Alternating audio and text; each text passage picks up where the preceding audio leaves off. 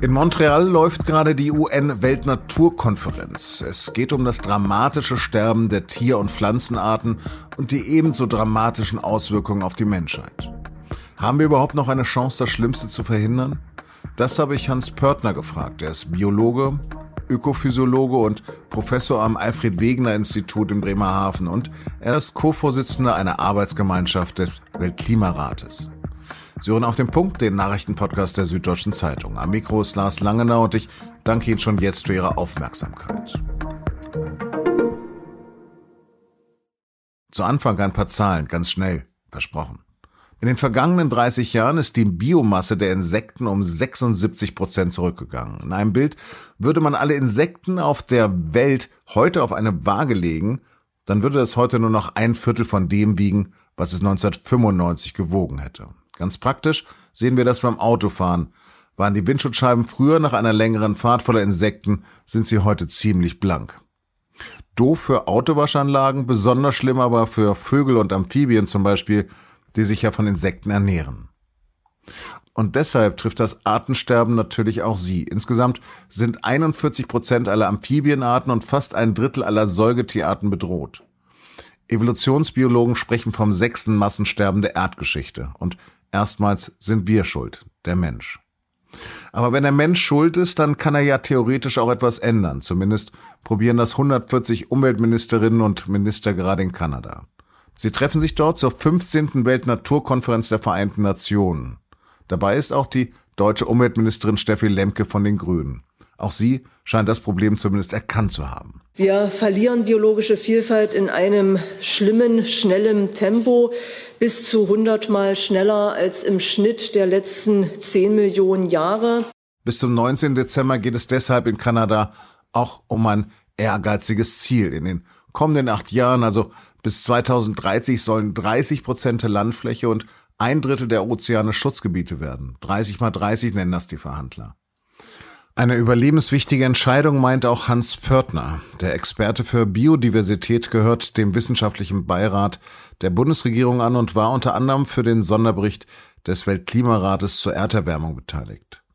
Und ihn habe ich zunächst gefragt, ob die Arten tatsächlich schneller sterben, als überhaupt erfasst werden können und ob es sich dabei vor allem um Insekten handelt. Es geht eigentlich über alle Organismenreiche, weil letztendlich wir wir ja mit der äh, Zerstörung von Lebensraum nicht nur Tiere und Pflanzen und nicht nur die höheren Tiere und Pflanzen, die wir eben optisch, die so offensichtlich sind, die wir wahrnehmen, betreffen, sondern es geht auch um die, die kleinen ähm, Organismen, um, um die Einzeller. Und wir müssen einfach feststellen, dass Habitatzerstörung bedeutet, dass die Erde ihre Eigenschaft verliert, Leben zu unterstützen und, und dann mit dem großräumigen Rückgang äh, des Lebens in, in allen Lebensräumen letztendlich auch Funktionen verliert, die letztendlich die Lebensbedingungen auf dieser Erde prägen. Sie haben es gerade erwähnt, aber was führt denn jetzt konkret zum Aussterben? Ja, das sind mehrere Faktoren. Also da müssen wir einmal ähm, sehen, dass ähm, die Tätigkeit des Menschen als schon seit ur urgeschichtlichen Zeiten als Jäger und Sammler einen Eingriff in die Natur bedeutete. Das erste, was eben die Erde verloren hat, das ist die sogenannte Megafauna. Das sind die, die großen Arten, äh, denken Sie an das, an das Mammut und andere, die ja auch hier in Europa ihren, ihren Lebensraum hatten. Natürlich kam dazu auch die Umstellung der, des Klimas aus der letzten Eiszeit heraus und es wurde ja auch entsprechend lange äh, debattiert, ist es der Mensch oder ist es das Klima? Bei der Mensch hat sicherlich einen großen Einfluss gehabt. Dann kommt dazu, dass eben äh, Lebensraum verloren wird. Der Mensch penetriert ähm, oder hat im Rahmen des Wachstums seiner Population alle Lebensräume penetriert und ist dabei, in die letzten Lebensräume einzudringen, um eben Lebensunterhalt zu sichern und, und so weiter. Und hat als Preis dafür eben auch die letzte Pandemie äh, kassiert. Aktuell sehen wir, und dann, damit haben wir auch schon den nächsten Punkt angesprochen, dass der Klimawandel eine äh, Verlagerung von Arten aus ihren angestammten Bereichen äh, bewirkt. Wir haben also eine Wanderbewegung, die übrigens ja zunehmend auch den Menschen erfasst. Äh, weil Lebensräume verloren gehen und man dem bevorzugten Temperaturfenster sozusagen folgt. Und ähm, dies bedeutet eine Durchmischung von Arten. Und diese Durchmischung von Arten heißt, Arten werden plötzlich mit Arten konfrontiert, die sie vorher nicht kannten. Nahrungsorganismen verändern sich. Neue Strategien müssen entwickelt werden. Und diese Durchmischung, diese Stresssituation bedeutet, dass die Populationen abnehmen. Abnehmende Populationen heißt dann auch Verlust von Widerstandsfähigkeit. Das kann auch bedeuten Verlust von anteiligem Lebensraum, also dass der Lebensraum einer Art um 50 Prozent schrumpft zum Beispiel, einfach aus der Luft gegriffen als, als Wert. Und damit steigt einfach das Risiko, dass diese Art dann näher an den Abgrund kommt. Wie entscheidend ist das dann für die Nahrungskette, wenn da ein Glied ausfällt? Ähm, ja, Sie sprechen da schon zwei, äh, bringen da zwei Begriffe äh, zusammen. Das eine ist die Nahrungskette und das andere ist eben, dass eine Art innerhalb dieser Nahrungskette oder innerhalb eines Nahrungsnetzes, wie wir das eigentlich äh, äh, jetzt sehen, weil die Organismen eben mit verschiedenen Arten interagieren, wenn eine Art ausfällt, können sich eben für die nächsten Stufen die Nahrungsbeziehungen verändern. Nehmen Sie jetzt zum Beispiel einen Fisch wie den Kabeljau, der mal den Ruf hatte, der das häufigste Wirbeltier äh, zu sein, denn der letztendlich einen Lebensraum nahe dem Meeresboden und in den, sagen wir mal, ersten Metern der Wassersäule äh, hat, wenn der ähm, ausfällt. Der ernährt sich als Allesfresser von den Organismen, die er vom Boden auf, aufnimmt. Und wenn, wenn der ausfallen würde, würden im Prinzip ja alle Organismen, die letztendlich äh, darauf angewiesen sind, sich vom Kabeljau zu ernähren, als einen wesentlichen Teil, ihres äh, Tellers sozusagen, wären negativ äh, betroffen. Und hier darf man durchaus dann den Menschen auch einbeziehen, denn der, der Mensch ist mit seiner Fischerei ein äh, schon historisch über hunderte von Jahren ein Nutzer der Kabeljaubestände dieser Erde gewesen. Also vor allen Dingen der Mangel würde dann zum Problem für die Menschheit werden. Äh, der Mangel, es würde im Prinzip eine Komponente äh, aus dem Nahrungsspektrum unserer Art rausfallen. Nun sind wir auch eine Art, die sich auf höchst diverse Art und Weise ernähren können. Also wir können pflanzliche Ernährung, tierische Ernährung in der Mischung zusammenbringen. Äh, äh, da merken wir das vielleicht nicht so schnell. Aber es gibt Nahrungsspezialisten, die nur eine Futterpflanze haben oder auf eine Gruppe von Futterpflanzen angewiesen sind, nämlich Schmetterlingsraupen, die, die nur, die auf Brennnesselbestände angewiesen sind. Wenn sie dann die Brennnesselbestände vernichten, vernichten sie automatisch den Lebensraum für diese Schmetterlingsart.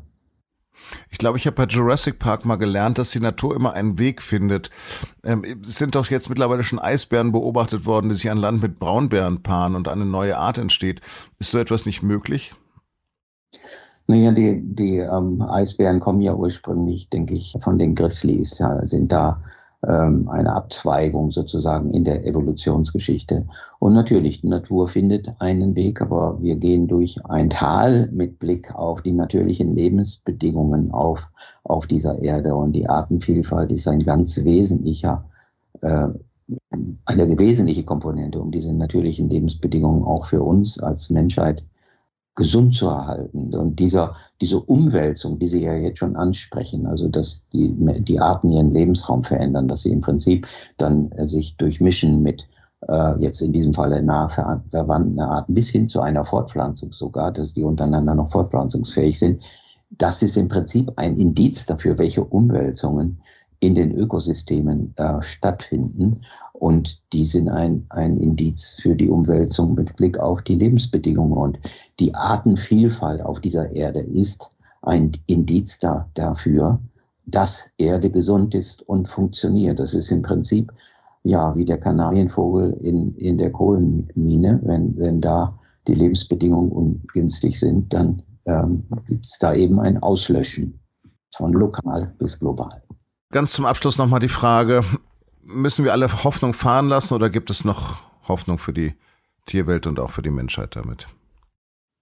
Also es gibt sicherlich noch Hoffnung und eines ist auch ganz wichtig zu wissen, selbst wenn wir jetzt Ziele nicht halten, ist es kein Grund dafür, die Hände in den Schoß zu legen, sondern wir werden dann ungünstigere Lebensbedingungen haben. Aber wir müssen auf jeden Fall alles tun, um unsere Lebensbedingungen auf der Erde vor dem Klimawandel zu schützen und letztendlich vor dem Arten, äh, vor dem Artenverlust äh, zu schützen und auf beiden Ebenen so ähm, massiv und so erfolgreich wie möglich. Also Skepsis und Hoffnung sind hier miteinander äh, gepaart und der Weg in eine nachhaltige Zukunft ist alternativlos. So weitermachen wie bisher geht nicht. Das ist eine existenzielle Frage. Herr Pöttner, haben Sie vielen, vielen Dank. Ich danke Ihnen. Der russische Präsident Putin hat nach den Worten von Kanzler Scholz alle seine Ziele beim Krieg in der Ukraine verfehlt. Kein einziger von Putins Plänen ist aufgegangen. Das hat der Kanzler am Mittwoch in einer Regierungserklärung im Bundestag gesagt. Denn sie belegen, wie fundamental Putin sich verrechnet hat. Oppositionschef Merz hat Scholz in seiner Antwort dagegen persönlich dafür verantwortlich gemacht, dass die Ukraine nicht die gewünschten deutschen Panzer bekommen hat. Je mehr wir helfen, umso schneller ist dieser Krieg vorüber. Nur etwa jeder zehnte Vater nimmt mehr als zwei Monate Elternzeit. Das zeigt eine am Mittwoch vorgestellte Studie des Bundesinstituts für Bevölkerungsforschung. Immerhin hat sich der Anteil der Väter, die überhaupt in Elternzeit gehen, im vergangenen Jahrzehnt auf etwa 40 Prozent verdoppelt. Aber keine Überraschung, Mütter übernehmen weiterhin einen Großteil der Kinderbetreuung. Von ihnen gehen fast alle, nämlich 98 Prozent, in Elternzeit.